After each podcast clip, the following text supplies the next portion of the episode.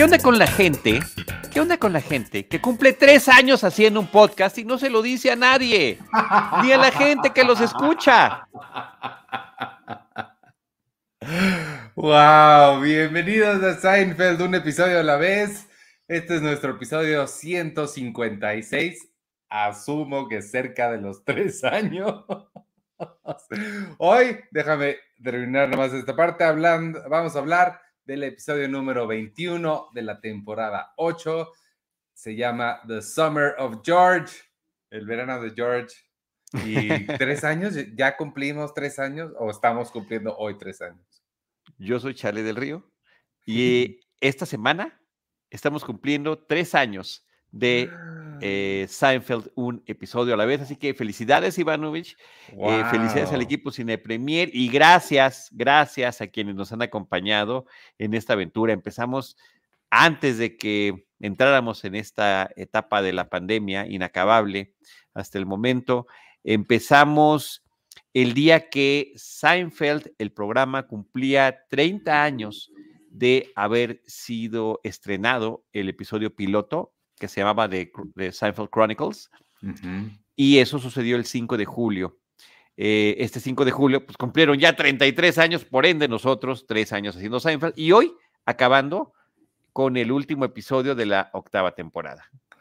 Tres años, ¿no? Sí, ha sido un camino un camino largo que creo que no hicimos cuentas. No, no, si hubiéramos hecho cuentas esa en el día que comimos, dijimos, ¿qué tal si hacemos un podcast de Seinfeld?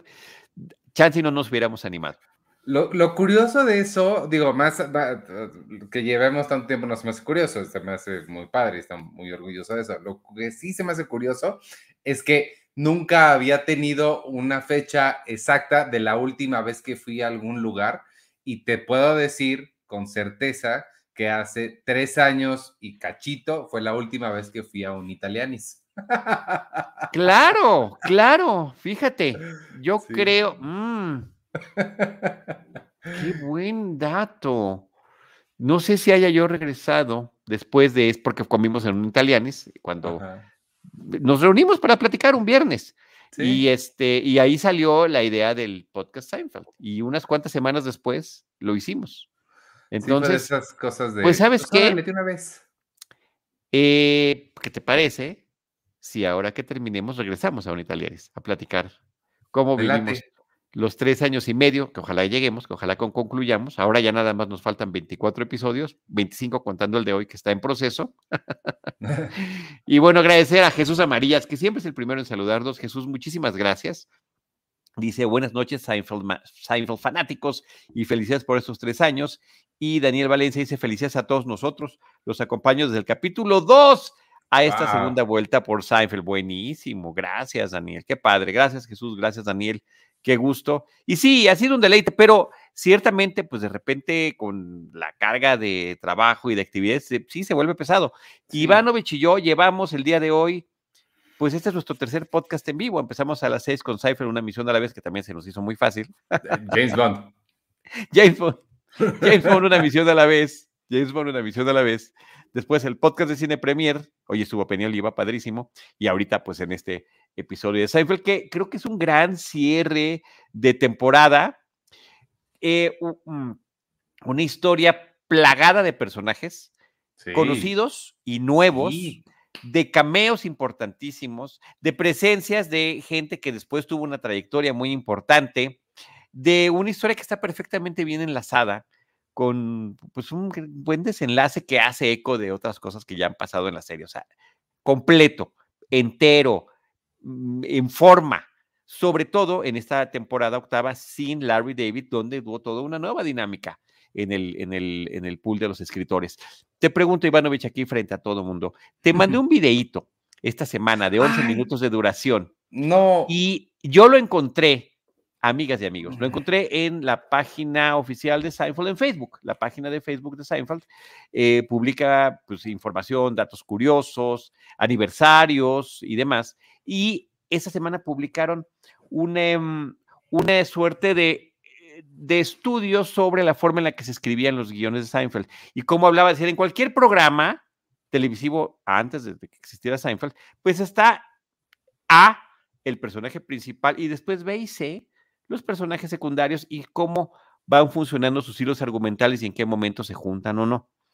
En el caso de, Seinfeld, son cuatro líneas argumentales porque se les da el mismo peso a los cuatro personajes, a George, a Elaine, a Kramer y por supuesto a Jerry. Y de qué manera se van entrelazando y cómo mm, la mayoría de los episodios termina con las historias de los cuatro uniéndose, si es que no se habían unido o intercalado en el camino. Y que eso era una situación eh, muy original que planteó la serie y que después otros programas terminaban eh, haciendo algo similar. Eh, entre ellos, Arrested Development lo, ponen como un ejemplo de, de, esta forma en la que las historias se van hilando. Entonces, eh, recordamos completo verlo. Y un, y un, dato curioso, ojalá que lo veas, porque tú tienes clases de guionismo y demás, entonces como que es, es una referencia interesante.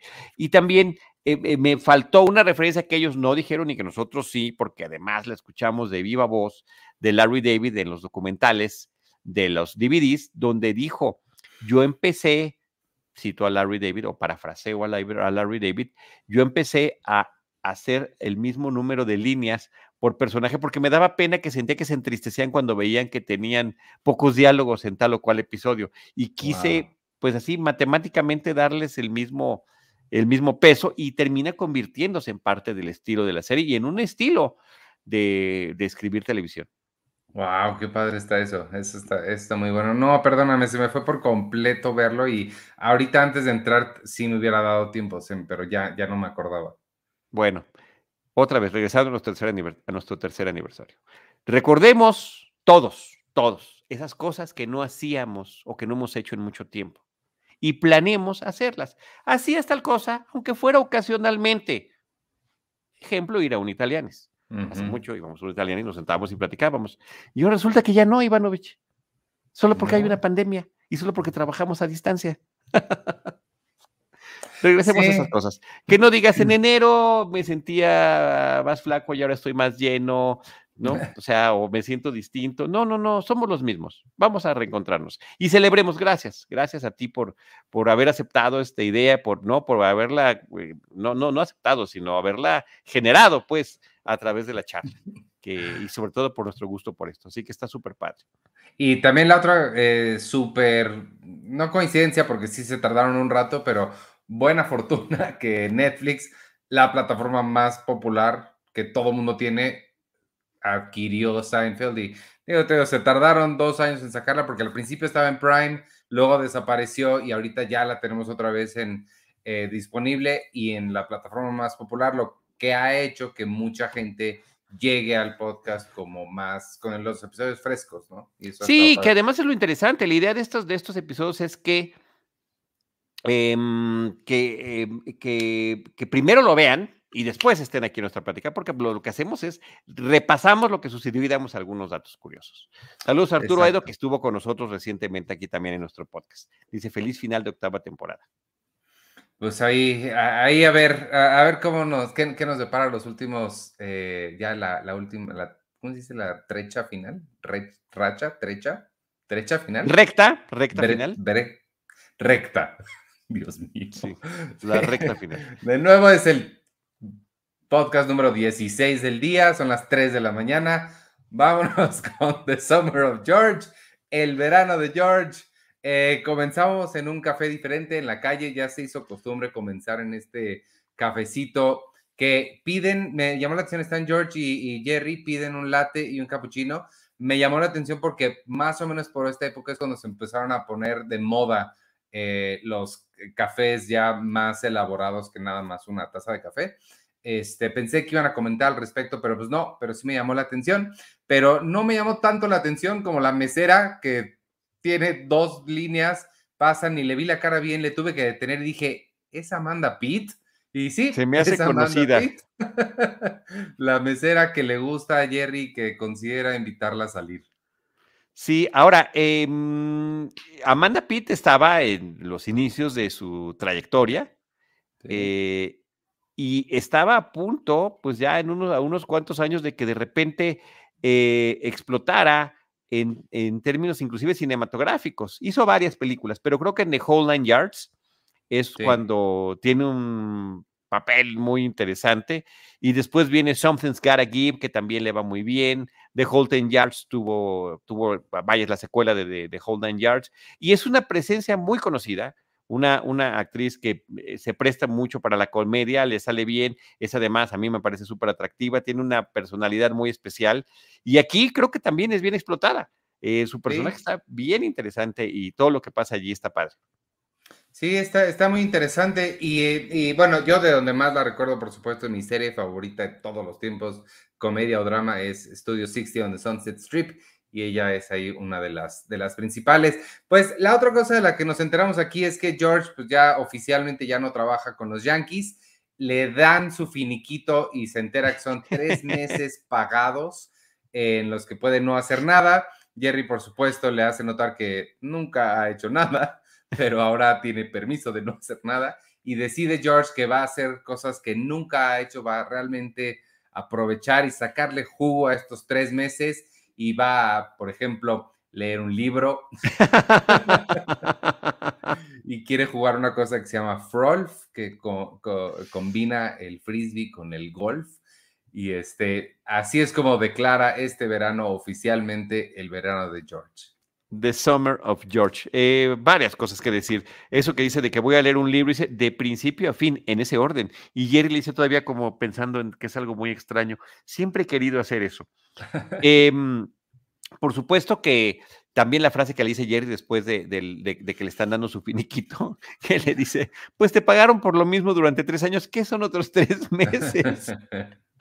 Porque además cuando le empieza a preguntar, ¿y qué hacías? No le contesta a George, porque efectivamente nunca vimos que hiciera nada particularmente de provecho.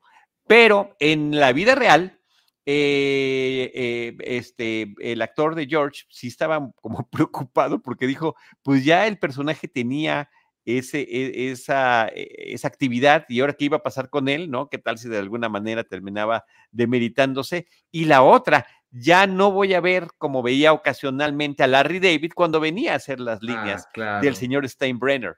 Entonces fue así como que también para el propio Jason Alexander, una como una pequeñita, pequeñita llamada de atención. Oye, y hablando de trabajos, dice Arturo Aedo, el trabajo que tienen ustedes es como, eh, son como los trabajos de Kramer. o sea que son dream jobs que de repente tiene, tiene Kramer. Muchas gracias, Arturo. Y Marlene Méndez dice, saludos, por fin me tocó verlos en vivo. Aquí estamos, Marlene. Este, pues sí, pues de ahí nos vamos a la oficina de Elaine y conocemos a la segunda invitada especial de, de este episodio ella ya en ese momento ya era conocidita por, por sus papeles en Saturday Night Live. Molly Shannon hace su entrada a Seinfeld como la mujer que no mueve los brazos. Esta, ¿Quién escribió este episodio? Este episodio no es de... A ver, ahí te va. No es de Peter Melman. Peter Melman. Pero Peter Melman eh, ya estaba en estas, eh, ya a estas alturas de la serie en capacidades de producción. Entonces él es el oh. productor asociado de este episodio. Eh, no, los que los escribieron son eh, mm, Alec Berg y Jeff Schaefer, que también son este equipo que ya, del cual ya hemos hablado en algunas ocasiones, y está muy padre, están muy padres las referencias personales que tomaron para esta historia. Oye, hablando del Frolf, que era la combinación de frisbee y golf, había una frase que justamente de este par de escritores que ya no terminó en el guion, que Jerry le contestaba, ¿no debería de llamarse Grisby? sí, suena mejor Grisby además. bueno, ya. Este, pues. ah, bueno, perdón, Molly Shannon. A ver, espérate, Molly Shannon, sí, sensacional que salga. A mí el humor de Molly Shannon me parece muy padre porque sus, sus, personajes son como, no, no solo peculiares, sino perturbadores. O sea, siempre está como en extremos así extraños. En este caso, la ah, aparente pasividad y agresividad que tiene el, personaje compañero de oficina de Elaine. Y claro, esa forma peculiar de decir, qué raro que camine así esta, chica y, las eh, referencias que hay en su oficina al respecto. Sí, y es muy buena con humor físico, entonces le queda, le queda perfecto. No sé si habrá sido invento de los escritores o pitch de ella el, esa particularidad, pero, pero lo, lo, hace muy bien. Y lo que tiene, creo que no lo hemos dicho, es que no mueve los brazos al caminar. como si estuviera cargando dos maletas, dice Elaine. Invisibles, este dos maletas invisibles. y em, ella nada más pasa caminando, pero Elaine se está, está platicando con dos compañeros del trabajo. Ellos dos se burlan de Molly Shannon primero, pero cuando Elaine se burla de ella, esto ya les causa como más, eh, les llama más la atención y hacen, eh, hacen esta cosa que en español creo que no lo tenemos, pero en inglés le llaman catfight, ¿no? Que es cuando dos mujeres se pelean em, y hacen sonidos de, gato y vamos a estar escuchándolo mucho a lo largo de todo este episodio. Constantemente a lo largo del episodio, sí. Y, bueno, ahí lo diremos en su momento, ¿no? Pero ¿por qué se supone? Yo nunca le he visto el atractivo, pero ¿por qué se supone que resulta atractivo para ciertos hombres el que dos mujeres se peleen? Sí, sí, no, yo tampoco, pero sí, esa es la explicación que nos dan más adelante. Y justo nos vamos de aquí al departamento de Jerry, está Elaine explicándole lo que pasó. Y pues sí, esto que se le hace muy raro, que cuando ellos se estaban burlando de Sam, se llama el personaje, pues era muy normal, pero en cuanto ella se burló, entonces sí, ya era una cosa diferente, no había pasado a otro nivel. Este, y mientras y se le dice, le dice que no es justo, Jerry le dice, pues tampoco me parecen justas las noches de chicas en los bares. Y, y, Lane, eso no tiene nada que ver. Este, y Donde no pagan el cover, ¿no? Donde no pagan el cover. Sí, tienen beneficios. Aquí entre nos sí es un poco injusto, pero ok. no, efectivamente no tiene nada que ver. sí puede ser injusto, pero sí, no es, lo mismo. Y, este, y nos volteamos y resulta que George ha estado ahí todo el tiempo viendo la televisión porque pues no tiene nada que hacer. Este, y le Quería pues, ponerse al día con algún programa viejo, antiguo.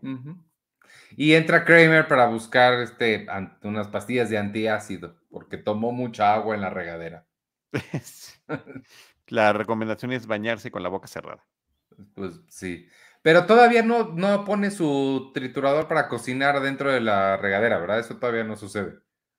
Creo que no. No, no, según no sé, ya, estoy perdido ya entre estos tres años, la pandemia y toda la multitud de podcasts. Pero ahí vamos, ahí vamos, Ivanovich. Este, también nos enteramos que Jerry sí iba a salir con, con Amanda Pitt, con el personaje de la, la, mesera que conoció. Este, va a ir a los Tonys porque consiguió una entrada para los premios Tony y Kramer también va a estar ahí, va a estar trabajando como seat filler, que son estas personas que sí existen en la vida real, que son los que literal llenan el asiento cada vez que alguien se para para ir al baño o lo que sea. Alguien se sienta en su lugar para que cuando la cámara panee por el teatro no se vean lugares vacíos. No se vean lugares vacíos. Eh, los escritores de este episodio, Alec Berg y Jeff Schaefer, comentan que ellos ni siquiera sabían que eso existía y justamente cuando fueron a un People Choice Award por, el, eh, por una, alguna nominación de Seinfeld, se dieron cuenta de esto de los, eh, de los eh, que cubren los asientos, ¿no? los llenadores de asientos, si traducimos el término literalmente. Y lo empezaban a hacer para molestarse porque pues, resultaba incómodo, si vas con tus amigos o con tus compañeros escritores, que estés en una ceremonia, te levantas al baño y de repente llega alguien y se pone junto al otro. Entonces a veces se levantaban a propósito para ver, ¿no? Estas personas extrañas, decían ellos, que, que en cuanto te levantabas querían ir a ocupar tu lugar. Sí, sí, sí, me, imagino la incomodidad de eso. Este, de ahí nos vamos al departamento de Amanda Pitt. Yo lo voy a seguir llamando Amanda Pitt porque no sé ni cómo se llama su personaje. Melanie, creo que es Melanie. No, bueno. Es Lanette. Lanette es el nombre del personaje. Bueno, nos vamos al departamento de Lanet. Este, Jerry está ahí para recogerla, pero de repente hay un hombre ahí viviendo con ella que además se despide de ella de beso en los labios. Jerry, pues obviamente está muy sacado de onda y este, y pues veremos qué sucede con eso. Muy bien. Aquí, aquí, espérate, no, espérame. A ver, a ver, a ver, Dos cosas. Primero, Jerry va de smoking, ahí ella está vestida de gala para el evento, van a la ceremonia de los Tonys, a lo mejor de la premiación, a lo mejor del teatro en, Estados Unidos. Y eh, los guionistas cuentan que ellos también en algún momento su trabajo, siempre trabajaban en equipo, bueno, en esa época trabajaban en equipo, y en algún momento de su, de su vida trabajaban haciendo chistes para ceremonias, incluyendo la de los Oscars. Entonces, les habían regalado boletos para los Oscars y, este guionista decide invitar a una actriz este, atractiva y a los Oscars, pues claro que voy a los Oscars, ¿no? Y pues él estaba feliz porque iba a ir con una, eh, una actriz de, de, con la que se llevaba muy bien y que cuando la va a buscar a su casa, resulta pues que ve que a la persona con la que vive, ¿no? La pareja. o sea, tal cual, tal cual lo que, lo, que, lo que sucede en el episodio les, le había sucedido a él. Y que estaba, ¿no? Así, pues, nada más fue conmigo porque pues eran los Oscars, pero pues ella tenía pareja, ¿no? También el episodio pudo haber empezado. ¿Qué onda con aquellas personas que no aclaran cuál es su situación de pareja? Sí. Este, pues vemos imágenes de archivo de los Tonys que sí brincan un poquito porque, pues sí, la, calidad fílmica es, diferente. y, muy efímeros además, ¿eh? son así. Sí, muy, muy rápido. Si, si pestañeas te lo puedes perder. Este, el, show, recordemos, me imagino que para este momento se seguía filmando en celuloide. Eh, y la diferencia de calidad que veo, me imagino, es porque los Tonys pues, eran en video, porque eran de televisión. Sí, claro. y era de la, parte de la alfombra roja, lo, que se, lo que se alcanza a ver. Este, pues nos metemos a la sala em, y vemos ya a Kramer ya en su papel de llena asientos y pues por supuesto hace esta humor físico que tiene que es imposible de describir, pero lo hace muy bien, creo. Mientras se para un señor, él se mete, pero por supuesto no puede esperarse a que se salga el señor, se le avienta encima y creo que causa ahí una pequeña situación. Una pequeña conmoción. Pero este, lo interesante es lo que pasa inmediatamente después. Cuando es, es ahí luego, luego, ¿verdad? Cuando ya se eh, anuncian los ganadores o falta un pedacito. No, todavía falta. Ah, ok, ok, ok. Porque, bueno, nada más regresamos a, a Jerry con, ya están sentados en el teatro, Jerry está con... con la net. La net. Este, él intenta sacarle quién es este hombre, oye, y, y él este, es, gay y ella no, creo que sabría si fuera gay, no sabe, no le puede sacar nada y la línea de Jerry es, bueno, este es algo nuevo. este, de ahí nos vamos con Kramer, él está comiendo carne seca o no sé qué está comiendo, le pega a la persona de enfrente, Total que está haciendo todo un relajo, cuando en ese momento, ahora sí, ganan, anuncian a los ganadores de la mejor obra del año, están en la misma fila de Kramer, se paran todos y a él pues lo arrastran y, y aquí sí no es culpa de él, no es, tampoco me sorprendería si Kramer hubiera decidido subir, pero lo arrastran tal cual y le dan un tono y toda la cosa, de repente ya está arriba en el escenario, George lo está viendo desde su casa y pues de ahora Kramer, el ganador de Tony. Kramer, sí, está increíble además George comiendo papas y con todas las migajas encima en el pecho, echando la flojera así monumental. Em, esta escena me recordó otra que a mí me parece divertidísima de un episodio previo, cuando entra a un baño de unas oficinas, Kramer, un baño ah, que le había recomendado George, y justo cuando va saliendo del baño, todos están corriendo y dicen, nos están llamando a la sala de juntas, y se mete Kramer a la sala de juntas y termina yendo a trabajar a esa oficina durante varias semanas, hasta que lo corren. Y, que dice, para mí es muy difícil este, decirte esto, pero pues ya no, no, lo que estás haciendo no funciona y necesitamos que dejes de venir. Y dice, pues eso lo, lo peor es que ni siquiera trabajo aquí. Pero eso es lo que hace esto tan difícil, le dice. Ah, exacto, eso es lo que hace esto tan difícil. pero me encantó esa dinámica porque es totalmente Kramer. Sí, total. Aunque no sea su culpa, el, el simple hecho de que cualquier persona dice, oye, no, pues te quitas y ya. En cambio, como que hay, como que se deja llevar. Este, de aquí nos vamos al café a Monks. Están Elaine comiendo con, con Sam, con Molly Shannon. Eh, y le está diciendo, es que no sé por qué, siento que todo el mundo en la oficina se está burlando de mí. Y Elaine le dice, bueno, o sea, podrías considerar eh, mover los brazos cuando caminas. Esto, por supuesto, ella se lo toma como una gran ofensa. Este, no sabe ni siquiera de qué estás hablando, estás loca ahora me estás llamando cavernícola, le dice, y sale enojadísima de, la cafetería. Sin mover los brazos. Sí, claro. Habría que hacer esa precisión. Este, nos vamos al departamento de George. Diga, al departamento está Jerry con George. Le está Jerry diciendo de esta, de, del tipo que vive en casa de eh, Leila, Laila, Leila. La net. la net. Y este, y George pues tampoco lo puede, puede, averiguar, le dice pues eh, tal vez lo que tienes que hacer es ir a invitarla a salir, pero no a los Tonys. Ahora vas a salir sin Tony, nada más Jerry. A ver si. Y ahí te vas a enterar de si esta persona con la que vive es un novio o nada más un güey. Le dicen dude, ¿no? Pero pues lo podremos traducir como güey. Había un güey. Totalmente. Pero aquí lo chistoso es que está muy chistoso la forma en la que están hablando del dude. ¿No? Le dice, es que hay que saber si es un dude o es solamente, o es su dude. Porque dudes hay docenas en las calles. Y te ok, dude. De hecho, este episodio se llamó durante toda su etapa de preproducción The Dude. Ah. Así es como se llamaba, que también hubiera quedado muy bien. Pero creo que termina teniendo mucho más fuerza de Summer of George. Seguramente ellos lo notaron. no, más bien, evidentemente lo notaron y así se quedó. Porque de Summer of George es el arranque y es el final del episodio. Claro. Este, pero si hubiera quedado bien ese otro nombre. The Dude está buenísimo. Eh, ahí entra Kramer con su Tony todavía, claramente no durmió toda la noche, se fue de fiesta con ellos, les dice, estuve, vi el amanecer en casa de Liza, George le dice, Minelli y él, no, otra. este, Pero les habla de que estuvo en el backstage tomando champán, el frenesí mediático, bueno, él como si de verdad lo hubiera merecido. Y le dice, no puedo creer que haya ganado, y Jerry le dice, eso es porque no ganaste. Sí, muy, bueno eso. Este, nos vamos a la oficina de Elaine. Está ella hablando con, con Sam, con Molly Shannon. Le dice, no, pues te quiero ofrecer una disculpa. Ella le dice, no, pues la realidad es que estuve pensando en lo que me dijiste y creo que sí podría mover un poco más los brazos.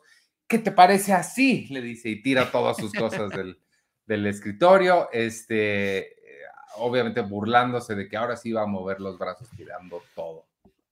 A eso me refiero yo. A eso me refiero yo de, la peculiaridad de Molly Shannon, que se presta perfecto para este tipo de papeles. Un, personaje que aparentemente puede estar de repente muy calmado y de repente ser completamente iracundo, de salir con, con ese lado oscuro repentinamente y lo hace fantástico. Totalmente. Este, ahora Jerry va otra vez al departamento de la NET, ya lo apunté, entonces. este pero ahora trae flores y ella sale en toalla porque ya se le hizo tarde. Jerry se queda sacado de onda y atrás de ella llega este dude Lyle con este también en toalla y pues está ya muy, muy rara esta situación, ¿no? Sí, pero además Lyle dice, hey Jerry, ¿qué onda? Y Jerry muy contento además. Y dice, Jerry dice, así mismo dice, no tengo idea.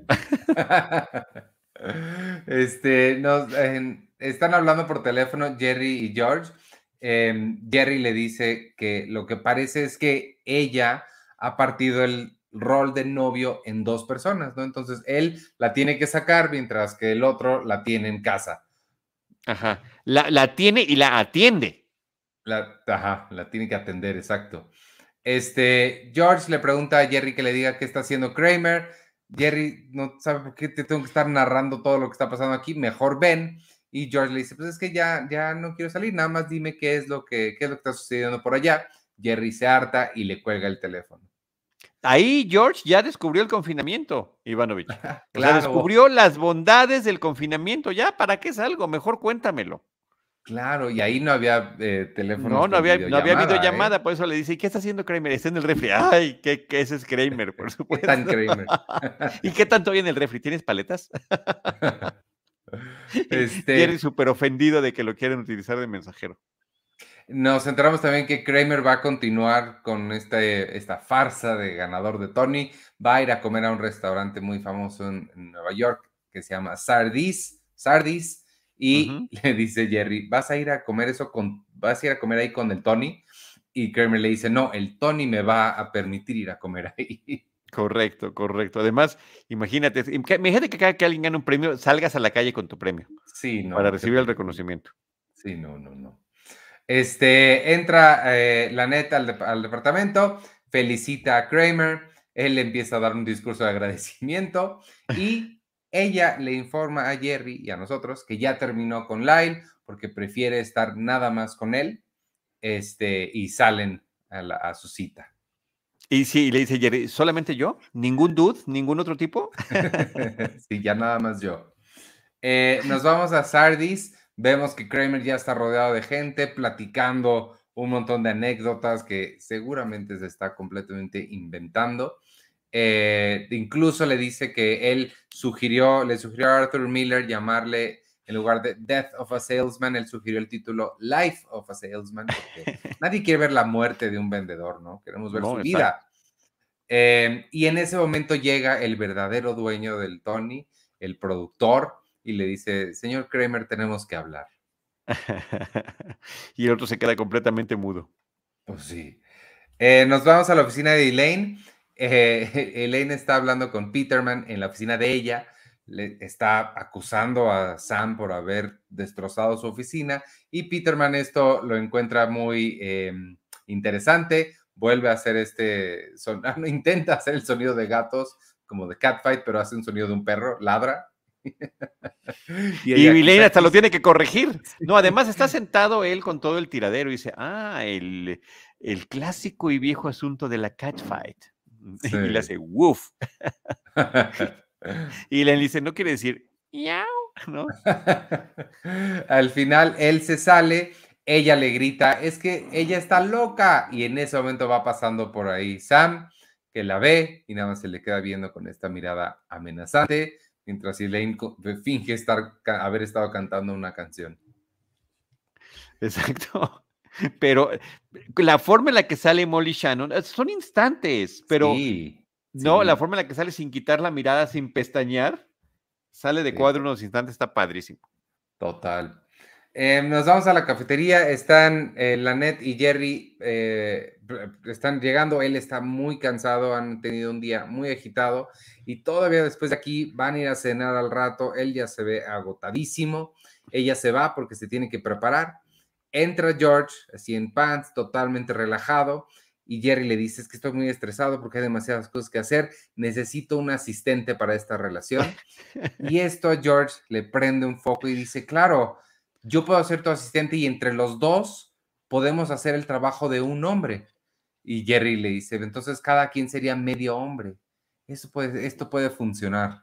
Esto, porque además lo reconoce, nosotros nunca hemos podido. ¿Qué hacemos? Nos damos consejos y no funciona. ¿Qué tal si entre los dos tratamos de atender a uno solo? Y me encantó el concepto. Le dice, yo lo que necesito es algo así como un interno que, que me ayude. Ay, le encanta la idea a George. En algún momento también del diálogo tiene un, un, pequeño diálogo que también quitaron que me hubiera encantado, porque es muy demandante el personaje de la neta, el que hace Amanda Pitt. Por eso es, dice, hicimos muchas cosas, oye, ya hiciste tal reservación, necesito tal o cual cosa, y Jerry se siente agobiado de esta, de esta presión. Entonces, en la descripción que hace en un diálogo que ya no salió, le dice que es como este juego en el que le tienes que pegar un topo que en inglés es un juego de palabras que es, guacamole. Y dice, ella es como un guacamole. O sea, no, no acabo de darle uno y ya salieron otros dos. Sí, sí, sí. Es una buena forma de describirla. Está claro, sí lo da. Este, de aquí nos vamos a Sardis. Vemos la, que los productores del show de Broadway le están diciendo a Kramer que básicamente le pueden dejar que se quede el premio, pero con la condición de que tiene que correr a Raquel Welch porque no mueve los brazos cuando ella baila y eso no se ve nada bien, pero todos están aterrados de ella. Entonces, si él logra correrla, le van a permitir quedarse con el premio. Así es. Oye, por cierto que el otro actor, el que hace el otro productor, es Tucker Smallwood, que es un actor que yo lo he visto en 8 millones de, de, películas y de series. Es un rostro muy conocido y entre los que tenía tenía un personaje de autoridad en una serie que se llamaba Space Above and Beyond, una gran serie que tristemente cancelaron de dos de los guionistas de The X-Files. Era una serie un poco tipo Starship Troopers. Es eh, ciencia ficción, espacio, el, futuro, la raza humana en una guerra contra una raza alienígena. Un show de, de, ah. corte militar. Sí, nunca lo había escuchado, fíjate. Sí, buenísimo, buenísimo. Creo que tuvo una o dos temporadas nada más. Ahorita sigo con, con Babylon, así que no me avientes otro encima, por favor. ¿Ya, ya, viste algo? Eh, terminé el episodio que no había terminado porque resultó que era una mini película. Exacto, sí. Ahí voy. Piloto de, de, hora y media. Este, pues de aquí nos vamos al, al, departamento. Están Kramer y Jerry y él, le, Kramer le está contando a Jerry lo que le acaban de proponer los productores. Jerry le dice, qué raro porque se ve muy buena onda. Y Kramer le dice, lo que pasa es que tú no estás en, en, show business, le dice, tú no estás en el negocio del espectáculo, tú no sabes cómo es esta gente. Y Jerry, sí estoy en show business. el único que está en el show business es él. Este, entra Elaine, les muestra un mensaje de voz que le dejó grabado eh, Sam amenazándola, le dice, voy a perseguir por aquí, en, la, en, tu oficina, en la cocina, en el cooler, en el refrigerador. Y le dice, yo creo que tiene un mapa de la oficina. Porque... Es mi frase favorita del episodio. En vez de preocuparse, pues dice, yo creo que tiene un plano, tiene los planos, ¿no? Que es en inglés los blueprints, tiene los blueprints del edificio. Porque es eh, muy precisa. En la sala de juntas que está junto a la cocina, hasta ahí te voy a perseguir. En, la máquina de copiadora también. Este, aquí es donde Jerry le explica a Elaine por qué esta fascinación de los hombres con las peleas entre mujeres, según él. Eh, y dice, porque los hombres siempre tienen la ligera fantasía de que si las ven peleando, esto va a terminar en besos. Lo cual Ok. y se supone que Kramer está de acuerdo porque inclusive escucha Catfight y hasta empieza a balbucear, ya no puede hablar, que también lo, le sale muy bien.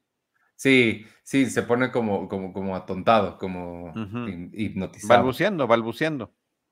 Este, nos vamos a la, calle, está George caminando con Jerry. Eh, ya están en este plan de entre los dos completar a un hombre. Este, George le trae una ropa, un cambio de ropa, le dice, acuérdate que acaba de ir a pintarse las uñas, entonces menciona eso. Y Jerry le dice, le recuerda que tiene que ir por unas, no le dice que tiene que ir por unas invitaciones. George le dice, es que ¿por qué no me dijiste antes? Bueno, yo voy, no te preocupes, tú ve este, y conquista la tigre, le dice, ¿no? el papel está padrísimo porque efectivamente parece su asistente personal. Oye, este, hoy fue a arreglarse las uñas, dile que te quedaron muy bonitas. ¿Y, por qué traes ese suéter? A ella le gusta el otro, póntelo, póntelo. Y cuando se junta con ella y cuando la ve, le hace, le hace el comentario de las uñas, todo, y el, el, suéter sí le gusta a ella, y pues sí, se ve que sí, entre los dos están haciendo un buen trabajo de conquistarla. Oye, y la otra que es buenísima, le dice, y, con, y sobre las invitaciones, George, ah, no ahorres. Le dice, ya sabes, ¿no? Haciendo referencia a lo que el caso de las invitaciones con Susan. De la última vez que compró invitaciones. Este, y de aquí justo nos vamos a la misma tienda de, de, pues la papelería donde compra las invitaciones George. La que la persona que atiende ahí le dice, te me haces conocido. Él, pues sí, vine a comprar unas invitaciones. Ella se acuerda, le dice, ¿qué tal funcionó eso? Y la respuesta de George es oscurísima, porque es, pues no me quejo. Híjole, sí está. Sí, está rudo. Está tremendo, está tremendo. Y le vuelve a recordar la señorita que, que atiende el lugar, le dice, aquí están las, los ejemplos de invitaciones, eh, las más caras están adelante, las más baratas hasta atrás, y como ya me acordé, y le abre hasta atrás, le abre hasta la última página, y Joyce le dice, no, esta vez será diferente, y él se va hasta el frente para pedir una de las que están hasta adelante. Este, de aquí nos vamos al teatro, al tras bambalinas, está Kramer y entra al camerino de Raquel Welch, hmm. que pues está muy impresionante eso. Y obviamente, pues e, ella, él la escucha a ella hablando por teléfono a alguien que le está regañando muchísimo, nos resulta que es su hijo y pues sí está feo que le hable así y podemos ver por qué la gente le tiene miedo. Total que Kramer pues se agarra de valor y rapidísimo, lo más rápido que puede, le dice, es que no mueves los brazos cuando bailas, pareces una gorila y estás despedida. Y ella no deja que se vaya, lo regresa y pues ya no sabemos qué pasa, pero podemos imaginarnos. Así es. Eh, fue un sueño para todos el poder tener a Raquel Welch en, en, como invitada en el programa. Ella accedió eh, había nerviosismo por parte de todo mundo, incluyendo del director. Dice, imagínate, yo de niño tenía un póster en mi cuarto, el que usan en, uno de los que usan en The Shawshank Redemption, el, póster de un millón de años antes de Cristo. Este, sí, sí, un así se llama, este, un millón de años antes de Cristo la película sobre cavernícolas, donde ella sale de más guapísima y espectacular. Em, es uno de los pósters que utiliza Tim Robbins para pues el la forma en la que finalmente sale de ese lugar, ¿no? Eh, y también en la vida real, Raquel Weiss tenía un poco la fama de que era complicada para trabajar. Entonces, no sabía. y esto, tanto así que hasta en el, en el Inside Look, en el documental que ven en el DVD, da el testimonio el director de fotografía, porque la broma le dijeron, oye, le tienes que hablar a Raquel Welch. ¿A Raquel Welch? ¿Por qué? Sí, porque va a estar en el show y quiere hablar contigo, conmigo, con el director de fotografía, y habla con ella por teléfono. Al, número que le dieron, que era uno de los hoteles ahí de, en Los Ángeles, y le dice, sí, quiero hablar contigo porque, le, bueno, le quiero decir de qué manera me va a iluminar, porque tengo mis lados buenos y mis lados no buenos. que no fue exigente, que fue súper educada, pero que sí tenía este, sus indicaciones sobre la iluminación para su, para su participación. Tiene, sí, tiene me, me encantó esa anécdota. Por el nivel de, de, de, estrellato, de fama, de, leyenda viviente que ya tenía en aquel entonces. Sí, no, no me sorprende. Este, pues de aquí nos vamos. Eh, George está caminando por el parque y ya con, con, las invitaciones, pero se encuentra con alguien que lo invita a jugar Frolf y él todavía se imagina a, Jerry, pero se lo imagina haciendo unas rutinas y nada más dice, ¿qué onda con los cacahuates en los aviones? O sea, claramente nada importante y George decide que sí quiere ir a jugar. Este, mientras tanto, nos vamos al departamento de la. No, espérame, espérame, espérame, espérame, espérame, espérame. Es muy importante, porque esta escena es como de caricatura, como de cómic. O sea, se baja la carita de George para que veamos las, las burbujas de lo que está pensando. En una está la burbuja con George, con Jerry diciendo esa broma, y en la otra es un frisbee nada más. Ahora, el dato curioso es que el, el actor que aparece em, dándole, eh, invitándolo a jugar frisbee, es el escritor George Mendel de la serie. Ah, que eh, tenían ya esa broma entre los escritores de darse pequeñitos papelitos en, episodios. Entonces, pues también hasta está entrevistado porque estaba muy contento de que se supone que era como forzado, pero al final sí les gustaba salir de repente por ahí en el episodio. Órale, eso está padre que fuera él. Para jugar este o Grisby. Grisby sí está mejor. De aquí, pues nos vamos al, departamento de la net. Ella le está reclamando a Jerry que por qué no trajo las invitaciones, que dónde están. Él, eh, Jerry le habla a George y le dice, oye, no que las ibas a dejar abajo con el conserje, ¿por qué no están aquí? Necesitas traerlas ahorita. George está muy contento, casi ni le pone atención, este, porque pues él acaba de pasar un día extraordinario cumpliendo su sueño de jugar Frolf. Total, que le dice que ahorita, ahorita las llevo, no te preocupes, pero al salir del, de, su departamento intenta bajar las escaleras y anteriormente se le había caído una de las invitaciones, se resbala, se cae por las escaleras y pues todas las invitaciones salen volando al aire. Y ahí hay otro detalle previo justamente en el departamento de la NET, que es que la NET y Jerry están en toalla. Y ah, Jerry pues ya estaba feliz y ella lo está regañando y dice, pero estamos en toallas, no importa, si no se mandan las invitaciones hoy no van a llegar. Y todavía la net le pregunta, ¿te rasuraste el pecho? Y se ve el pecho, efectivamente, sin ningún vello, sin ningún pelo, de Jerry, que en, el, en un episodio, en el episodio pasado o antepasado, lo habíamos visto bastante velludo. Y efectivamente yo hasta había elogiado, qué chistoso, qué bien resolvieron no rasurarlo, poniéndole nada más la crema de afeitar, y resulta que ahorita para este pues sí se rasuró, porque no veo otra, otra explicación. Sí, sí, sí. Eh, sí, eh, ese, ese eh, callback, ¿no? Esa mención de cosas pasadas siempre, siempre funciona. Está muy buena, muy buena. Este, de aquí nos vamos a la calle. Está Elaine hablando con dos policías, pero, y les muestra la grabación, pero ellos, al ser hombres, también no pueden pasar del hecho de que son dos mujeres peleándose, le vuelven a hacer estos sonidos como de gato. Mientras tanto, vemos en otro lado de la calle a Raquel Welch camina hacia nosotros muy enojada, quejándose de estos productores que le dicen que no mueve los brazos cuando está bailando. Em, los regresamos con Elaine, los policías como que no entienden bien a qué se refiere y Elaine la empieza a imitar a Sam, a Molly Shannon caminar sin, los, sin mover los brazos. Raquel Welch la ve, ya se cruzan, cree que se está burlando de ella y pues chanclas, que se empiezan a pelear las dos. Así es. Oye, el, el actor que sale de policía, el policía 1, es Neil Flynn, que fue muy famoso en la serie de Scrubs. Era este mm, intendente, el señor de limpieza, que, ah, siempre era súper irónico. Y, sí, y, este, y grosero con todo mundo. Así que ahí tiene también es, ese papelito este. Y está buenísimo cómo eh, se van cruzando las historias, ¿no? Eh, la historia de la compañera de Elaine que no mueve los brazos y resulta que Raquel Welch cuando baila, cuando bailaba tap para la obra de teatro que ganó un premio eh, Tony, este, tampoco los mueve. Y, también, ahí mismo en el, en el DVD dicen, y no está medio raro que habiendo ganado la obra con la actuación de Raquel Welch, ahora la quieren despedir ya que ganaron el Tony. sí, está raro. Pero la otra cosa que pensé es que eh, no mueve, pero quien sí mueve los brazos y mucho al bailar es Elaine. Claro, también. Muy buena. Este, buen punto, Ivanovich, buen punto. De aquí ya nos vamos al hospital. Los brazos y las piernas. Sí, todo lo que puede. Este, nos vamos al hospital porque pues George terminó en el hospital después de su caída. Em, Kramer llega con el Tony todo roto. Le eh, Jerry le pregunta, ¿qué te pasó? Y él solo le contesta, Raquel Welch. Y luego llega Elaine, toda arañada y golpeada también. Jerry le pregunta, ¿qué pasó? Y ella nada más contesta, Raquel Welch. Y pues sí, este... Y Kramer dice, esa mujer es una amenaza.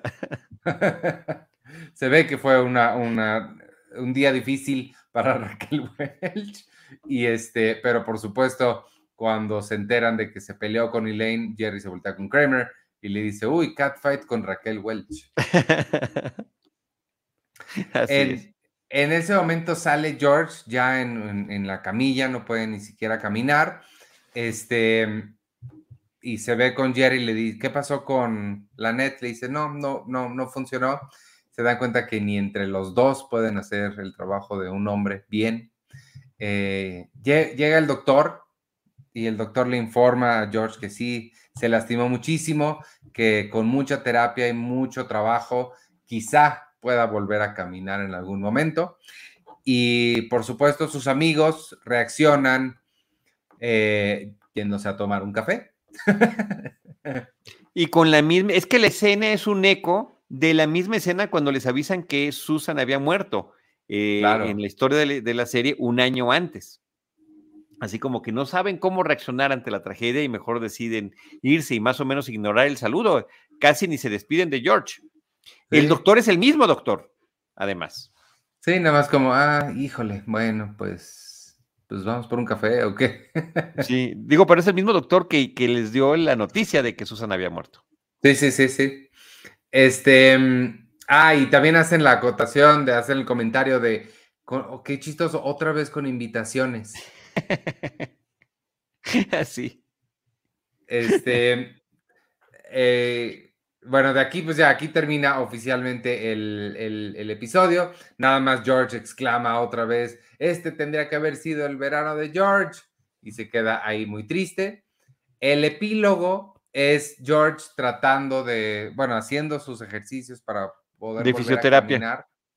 Eh, y atrás, junto a él, está Molly Shannon tratando de mover los brazos al caminar.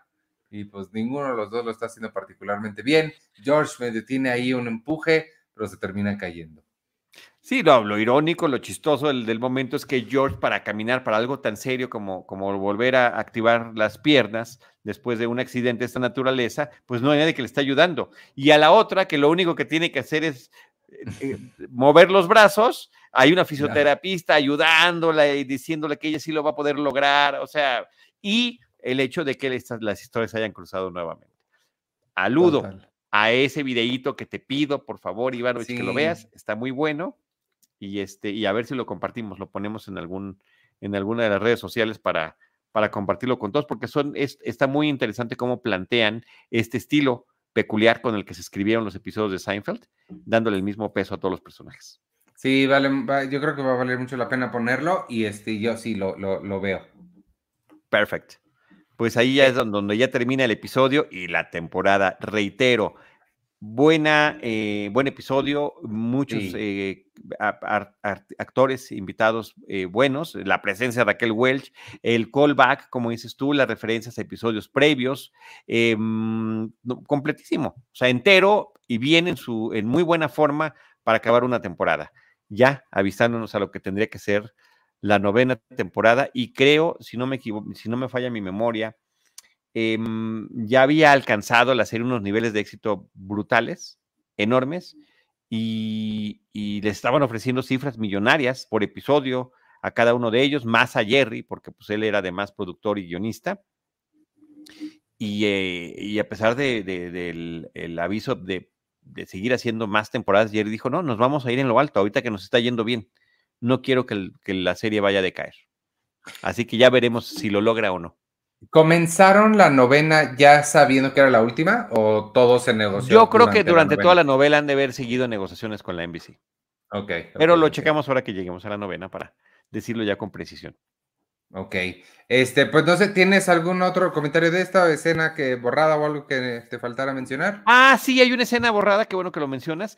Es una escena más de el personaje de Sam, de Molly Shannon, caminando entre Elaine y sus dos compañeros de la oficina. Eh, a través de ropa, se supone que es otro día.